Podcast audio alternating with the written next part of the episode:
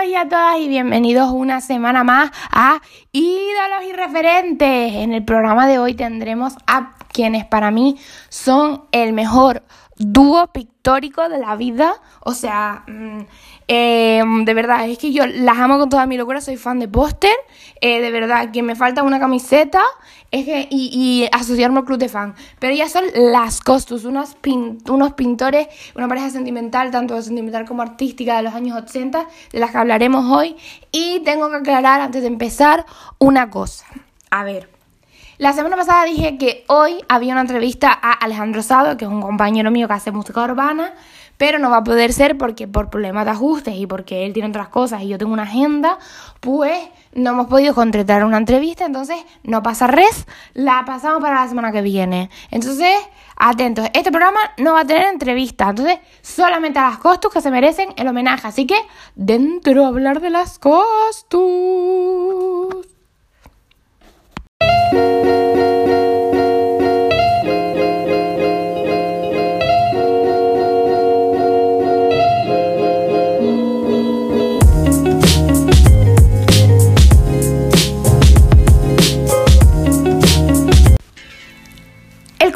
Artístico de las Costus estaba formado por Enrique Naya, que nace en Cádiz el 12 de septiembre de 1953, y Juan Carrero, que aunque nació en la isla de Palma, fue seguidamente a vivir a Cádiz y esta ciudad la acogió.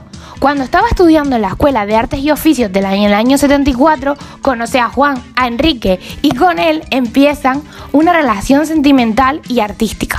No es hasta el año 1981 cuando estos deciden ponerse el nombre Costus.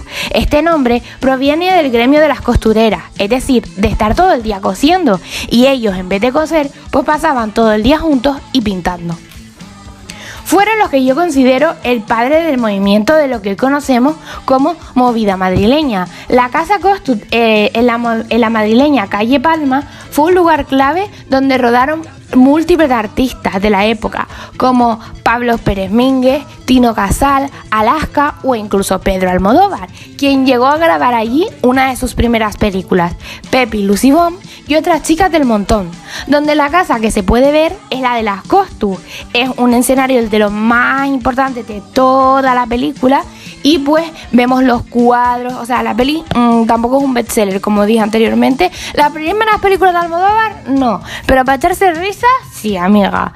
Y bueno, pues ahí estaban las costos que hacen cameitos y todo, maravilla.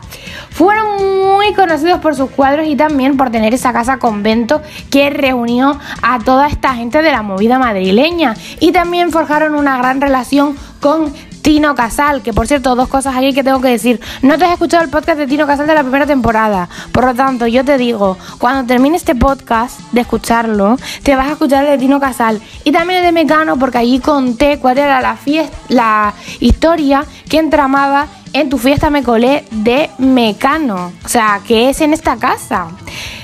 Incluso Tino Casal y muchísima gente de este grupito van a colaborar en algunos de sus cuadros que ya hablaremos eh, más adelante y también en actuaciones de Tino Casal. Entonces vamos a hablar ahora sobre las exposiciones y su carrera artística. Su primera exposición fue en el año 1975, en el que Enrique Naya inaugura su primera exposición individual en la Casa de Juventud de Cádiz. Esta expo llevaba el nombre de Made in USA. En esta época, Enrique va a buscar piso a Madrid, el que ya les hablábamos anteriormente, y luego Juan ya comienza, llega y comienza a vivir en Madrid. En febrero del año siguiente, Enrique empieza a trabajar como dibujante publicitario en la DGT, que es la Dirección General de Tráfico. Por si ustedes eh, no saben lo que es, pues yo se lo explico, no se preocupen. Mientras a su vez, Juan trabaja en la oficina de la empresa de Magafesa y sigue con los estudios de arte en el año 1977 cuando conocen a Tino Casal y entonces se hacen muy amigos hasta el final de los días de ambos. O sea, es verdad que unos murieron antes que otros, pero bueno, eso al final. Enrique diseña la portada de seis libros llamados ¿De qué va? y en junio terminan sus estudios. En julio se van a vivir al piso de la famosa movida madrileña que hablábamos anteriormente y se van a vivir con Fabio McNamara, conocidísimo por todo el mundo. Y si tú estás escuchando esta época y no sabes quién es Fabio McNamara, eh, amiga, como la Fanny, como que no sabes quién es la Fanny. Esta que ahora es súper católica y se ha vuelto súper de derecha, súper fascista. Bueno, no, no lo vamos a meter en problemas, pero un beso a Fabio Magnamara donde quieras que esté. Al siguiente año, Juan eh, trabaja en la exposición de cuadros que él llamaba como naif. Me encantan los términos que usan como para determinar su arte. O sea, me encanta. Es una maravilla y verán los nombres más adelante. Mientras Enrique pinta una serie de cuadros pop. En esta última, eh, Enrique la acabó llamando Arquitecturas Nacionales y otros monumentos y fue expuesta en el Colegio de Arquitectura de Madrid.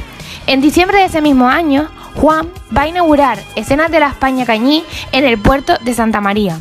Es en el año 69 cuando siguen con la decoración del conocido pub La Vía Láctea, que hoy en día sigue abierto, que yo les recomiendo ir, porque yo fui con mi amiga Jimena y es una maravilla, pueden ver los cuadros de las Costus que están todavía ahí, o sea, toda la pared es Costus, pero claro, hoy en día está cerrada por el motivo de no les pasa que pandemia, no les pasa que a lo mejor no les renta abrir el sitio y tal, ni poner los aforos que tal y no lo han abierto, pero bueno, desde aquí mucho ánimo a la gente de la Vía Láctea y que toda la gente de la hostelería, que seguro que dentro de poco pues salimos de esta, vamos a salir con mm, optimismo y ese el mismo año a la Dinarama sacan la canción de Horror en el hipermercado que estará sonando de fondo ya llevará un rato sonando. Terror en el ultramarinos. O sea, es que eh, ustedes al oír esa, esa estrofa, no se le ve, no se le mueven las caderas, dice Tata, bailar. Pues Tata, la portada de ese disco la hicieron las, las Costus, para que sepa.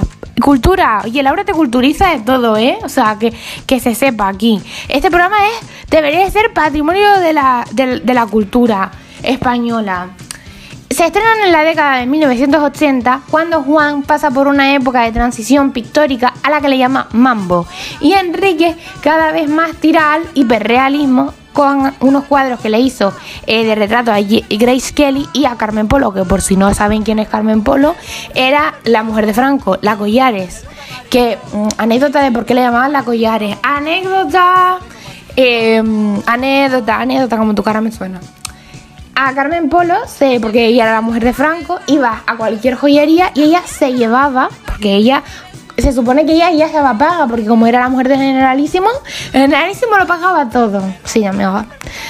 Pues iba y se llevaba todas las, todos los collares que ella encontraba en las joyerías y no los pagaba. Que ayer lo hablaba con mi madre y le decía a mamá, pero que hacía, los robaba y decía mi madre, no, Laura se los llevaba. Y yo, mamá, eh, llevarte una cosa sin pagar te voy a decir una cosa, eh, toda la vida de Dios es robar. Te llames Carmen Polo o te llames Marife. ¿Sabes lo que te quiero decir? En plan, es que eh, aquí Todas somos iguales, respecte. Luego harán una segunda saga que a mí también me encanta. Es que miren los nombres, por favor, me encantan, ¿eh? El chochonismo ilustrado, una de mis sagas favoritas. O sea, es que ya lo he dicho que es súper favorita.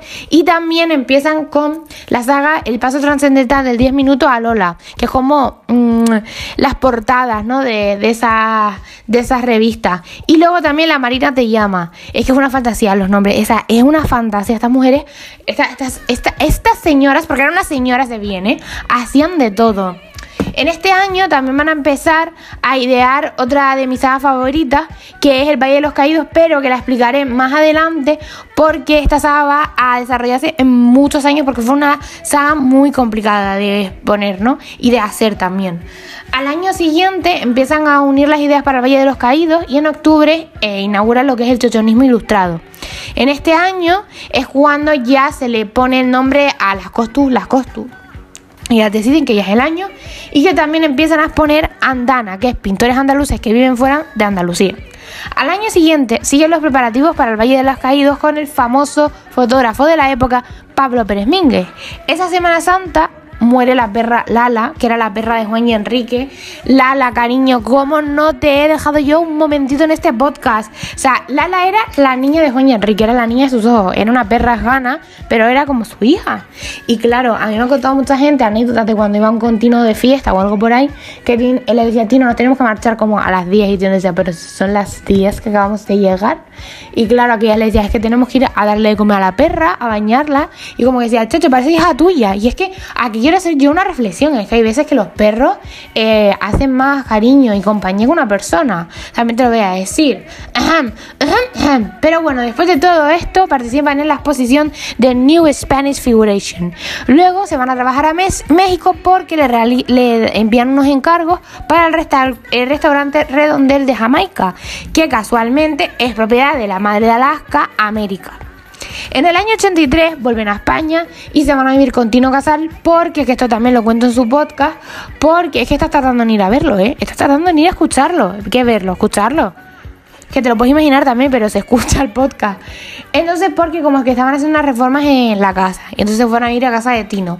Y también van a participar en la exposición colectiva de la Luna. Y en noviembre exponen las pinturas mexicanas. Al año siguiente, Juan Espe empieza a seguir con las ideas de el Valle de los Caídos y en diciembre exponen Bicho. Ya en febrero del 85 exponen, o sea, se apuntan a Arco 85 y exponen en la Solera de las Costus, el puerto de en el puerto de Santa María. Y el 16 presentan eh, la Marmota Universal, que era como una piñeta. Está muy cómico, muy cómico, de verdad, o sea, de verdad. En el 86 escriben un guion cinematográfico, La leyenda del duende, y continúan con la serie andaluza y el folleto de muestra del arte de vanguardia. En el año 87, cuando por fin sacan mi super saga favorita, El Valle de los Caídos, en el que, bueno, pues... Em, para que ustedes hagan una idea, pues Juan Carrero, Carrero le suena el apellido, Carrero del que dio el golpe de estado, cariña, si no te suena. El apellido de Carrero es que tú no tocaste los apuntes de historia de España Vamos, ni para limpiarte el culo, pero te voy a decir, el que dio el golpe de Estado, ¿no? Pues yo oí por ahí, que creo que fue alguien que lo dijo que, tiene relevancia, ¿sabes? Porque si no me van a cortar la cabeza a mí. Eh, que era familiar de Juan, o sea, que era como tío o primo de su padre o algo así. Bueno, pues ellos tenían como asiduo ir a visitar el Valle de los Caídos, a marujear, amiga, porque eh, el marujeo del marujeo se vive. Ay, luego les tengo que contar una cosa que se me ha pasado, que se las tengo que contar, ahora se las cuento. Y entonces dijeron, oye, ¿por qué no vamos a hacer una exposición eh, con nuestras amigas y amigos de las obras que vemos aquí, pero llevarlas a que nuestros amigos sean protagonistas? Entonces cogieron a Álvaro Pérez Mingue, a Los Pecos, a la Viviana Fernández, a la Bimba Bosé, que también sale a Tino Casal, a Pepe Hanguren, que eran las parejas de Tino Casal, pero por aquel, sí, por aquel momento ya eran las parejas, pero cuando ya estaban haciendo el cuadro seguían saliendo. Y cada uno tenían como a Fabio Magnamara, cada uno era como unos santos, vírgenes, ¿no? Entonces, eh, a la piedad, Fabio era eh, San Lucas, creo. Eh, luego de Juan hay un Cristo precioso, ese Cristo ese Cristo es precioso. Luego, este, mm, eh, Tino Casal sale como el caudillo, que es un poco como cómico, porque intentan jugar con la idea de caudillo de Franco, ¿no? O sea, el caudillo Franco, la derecha, todo bien, ¿no? Sabemos lo que es la derecha. Oye, que si tú estás escuchando este podcast y piensas que en España, en los años que gobernó Franco, no hubo una dictadura, pues cariño. Eso te decir una cosa, que estás muy equivocada. Pero bueno, no pasa nada, yo continúo. Entonces eh, Tino aparece con una melena roja larga al viento y con una eh, bandera roja muy grande encima del Valle de los Caídos, con el Valle de los Caídos detrás. Y hay un vídeo en el que las Costus hablan de él y dicen, hombre, Tino representado como el caudillo, como el rey de todo esto, cuando él fue el primero que se pintó de arriba abajo, cuando él fue el primero que se puso las joyas, los pendientes, se puso, ¿sabes? Entonces, eh, para ellos Tino también era es que, es que yo te juro que eh, yo veo esas cosas y me emociono. Porque es en plan, qué bonito es la amistad. Qué bonito son los amigos. Y Pepa Hanguren haría de la justicia. Que ese cuadro también es muy bonito. Viviana Fernández hacía una virgen. Em, y luego los pecos. Los pecos eran como un retrato así como muy. Em, posado de venidor pues como así, muy tal. Pero está muy bien, la verdad es que eh, la posición a mí me encanta. Yo algún día tengo el sueño, mi sueño de mi vida, a ver si me oye mi madre por aquí o algo, eh, aunque estoy con la puerta cerrada porque como estoy grabando. Pero mamá, si oyes este podcast, quiero ir a Cádiz para ver la, la, exposición de las costus. A ver cuando me llevas y a ver a mi primo, eh, a ver que ya es hora. Bueno, continuamos después de todo esto. siguen con la Andalucía Seneca y al principio del año 88 la relación entre Juan y Enrique se empieza a deteriorar, pero antes de esto les voy a contar una anécdota. En la casa de las costas había un momento que era el momento me saca. Que esto es un momento que cualquier maruja, si en, tu, si en tu grupo de amigas tienes una maruja, o sea, sé yo, mis amigas están escuchando esto y están diciendo, o sea, sé Laura. Eh, hay un momento en el que hay una fiesta, hay una cena, hay una comida, hay una tarde que tú quedas. Hay un momento en el que es momento cotilleos. Oye, ¿te enteraste que esta persona hizo tal? Pues sí o no y tú lo cuentas en la mesa, ¿no? Entonces, ¿qué pasaba? Que se contaban los cotilleos y a lo mejor tú te tenías que marchar, amiga, porque se te hacía ya la hora de que te tenías que ir a hacer el tinte o tenías que ir a comprar el pan. Y, y aquellas allí soltando, claro, tú, por una parte no te quieres ir porque están diciendo cosas interesantes, pero por otra parte, la primera que salía era la primera que se le criticaba. Y claro, te vas a quedar con la mosca de la oreja, es que es muy fuerte. Eran, eran una maravilla una maravilla. Mm, claro, te vas a quedar con la mosca de oreja a ver qué van a decir estas de mí, ¿eh? Que si la arrastro, que si la tengo para acá. O sea, un show todo. Pero bueno, vamos a volver al año 88 en el que la relación de Juan y Enrique, como conté antes, pues se deteriora. La relación pues va mal porque bueno, había una desconfianza entre los dos parejas, ¿saben? Problemas de pareja, que si ustedes han tenido pareja, pues supongo que alguna vez que si no, oye, mis aplausos para todas las que han tenido pareja y no han tenido problemas con su pareja, de verdad, o sea, lo digo de verdad. Y entonces Juan decide irse a vivir con Tino Casal eh, y también estará viviendo en Madrid, irá de la casa de Tino a en su casa en Madrid y tal. Y Tino va a decir, oye, ayúdame a promocionar el disco, se lo llevaba así a, la, a hacer de falso músico en la en las diferentes actuaciones porque a veces no llevaba a sus músicos reales sino a los amigos para que te olvides de la vaina esta de Enrique. Y entonces Enrique alquila un piso en Sitges. ¿Por qué? Porque era, ella era muy lista, decía. En el año 92 van a ser los Juegos Olímpicos porque ya se sabía que Barcelona iba a ser los Juegos Olímpicos. Es más, cariña, si no lo sabes, la actuación de Freddie Mercury, porque Freddie Mercury ya sabía que estaba malito, pero nadie lo sabía. Eh, creo que ya sabía que estaba malo en Bohemian Rhapsody lo dicen y en donde y en más sitios que yo he leído también. La actuación de Montserrat Caballé y Freddie Mercury está grabada en el 88. Entonces él ya sabía y dijo, voy a alquilar este piso para ver los Juegos Olímpicos, toda la parafernalia. Yo no sé si luego irían todas a ver allí natación sincronizada, baloncesto, fútbol, oye, que se puede ver que yo no digo nada. Por cierto, ánimo a España en las Olimpiadas, ¿eh? Mucho ánimo. Uh, uh, uh, que están haciendo ahora las Olimpiadas. A mí se me pasa, amiga, y aquí hay que felicitar a todo el mundo. Eh, bueno, y entonces Enrique resulta que pasa un invierno muy malo, con muchísima congestión, con muchísimo resfriado y claro, eh, en ese momento pues él estaba terminando el cuadro de la familia José, que hay una anécdota que dice que le costó muchísimo trabajo porque, oye, amiga, recalcar a toda la familia José yo no voy a echar hate sobre la familia Bosé ni sobre Miguel Bosé, porque no es el podcast.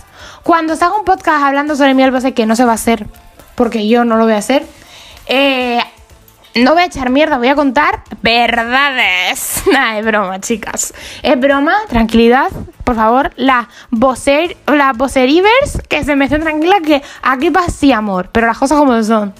Enrique entonces hace un análisis y resulta que es lo positivo, que tiene el SIDA.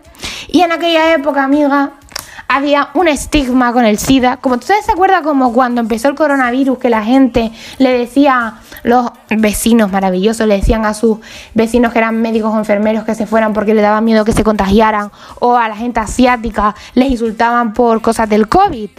Eh, pues no hemos avanzado nada. O sea, esa es la mentalidad de que no hemos avanzado nada. Pues imagínense, imagínense los comentarios. Y la casa que tenía alquilada Enrique en Sitges, ¿qué pasó? Pues que el casero se entera de que Enrique es cero positivo. Que tú dices, bueno, no pasa nada, que se mejore el pobrecito y que vaya por donde vaya, ¿no? Pues gente, el señor, por llamarle de una manera, porque eh, discúlpeme si usted a día de hoy me está escuchando el podcast, usted no tiene otro nombre, usted no tiene otro nombre, tiene un nombre de sinvergüenza. Cogió y le cambió la cerradura. Entonces, claro, eh, eso es ilegal, amiga. Léete el código penal antes de hacer las cosas.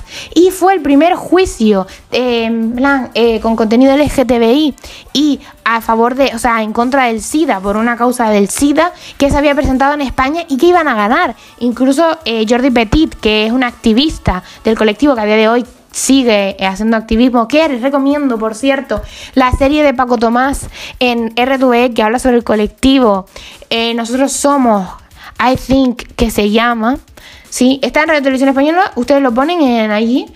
Y luego también un documental que tiene Televisión Española en mm, YouTube donde hablan sobre la homosexualidad en España en los años 80 y sale él en un discurso que la verdad es que mis aplausos para Jordi Petit, o sea, buah, es que yo me imagino ser una persona homosexual en aquel momento del colectivo eh, y que salga Jordi Petit, o sea, a mí me daría un alivio decir, coño, este señor, o sea, porque salía muy poca gente, ¿sabes? De activismo, no es como ahora, que se agradece que haya muchísimo activismo. Y entonces volvemos, ganan el primer juicio eh, contra el SIDA en España y em, ¿qué pasa? Que ese año, pues, ustedes saben que en el 85 pues se hizo en Estados Unidos un concierto por el SIDA para recaudar fondos para el SIDA y en aquel momento unos amigos, entre ellos Tino Casal, deciden que por qué no les hacen un concierto a las costus para recaudar dinero para la enfermedad del Rique, que era el SIDA. Entonces se reúnen ahí todas las amigas, hacen una jam session, primero cada uno da un concierto y luego eh, hicieron una jam session como para cerrar el concierto, ¿no? Estaban amistad, eh, Amistades Peligrosas, no. Era un grupo que tenía Rosy de Palma. Em, peor imposible se llamaban ellas, peor imposible, que tenían unas letras que tú también eh, es que es muy fuerte, muy fuerte, o sea, búsquenlo en internet, yo no voy a poner esas atrocidades aquí en el podcast que capaz que me lo cierran. Y eh, bueno, Tino Casal, Alaska, Carlos Berlanga, eh, fue hasta la Duquesa de Palma y todo. O sea, de verdad, muchísima gente fue allí, Vivi, Andersen, eh, muchísima gente, Juan Tormento. Pero las expectativas del festival pues no fueron las esperadas. Porque cuando tú lees concierto especial para recaudar fondos para el SIDA, pues aquellas mentes em, un poco eh, retrógradas de aquella época no les daba la gana colaborar con la causa, que desde aquí les decimos gracias amigas por ayudar el karma ha vuelto, que el SIDA era para todo el mundo, que yo tampoco entiendo por qué la gente decía, no, solo los mariquitas, los drogadictos, los, los las lesbianas, la gente del colectivo, en plan, ¿sabes? y las putas. El resto no. ¿Por qué? Porque es un castigo de Dios. Es que yo, por ejemplo, me estoy viendo Pose ahora y es muy fuerte. Como los padres le decían a mi hijo, vas a morir del SIDA porque Dios te está castigando. Pero vamos a ver, en plan, ¿quién te ha dicho a ti eso? O sea, eso te lo, se lo está inventando usted. Y es porque la iglesia empezó a decir unas cosas muy bonitas en aquella época. Entiéndase la ironía, por favor, ¿eh? Entonces la ironía que luego esto se malinterpreta. Y no quiero malinterpretaciones, ¿eh? Bueno, pues eh, tristemente mm, es el fin para esta pareja, es el fin para las Costus en el año 89.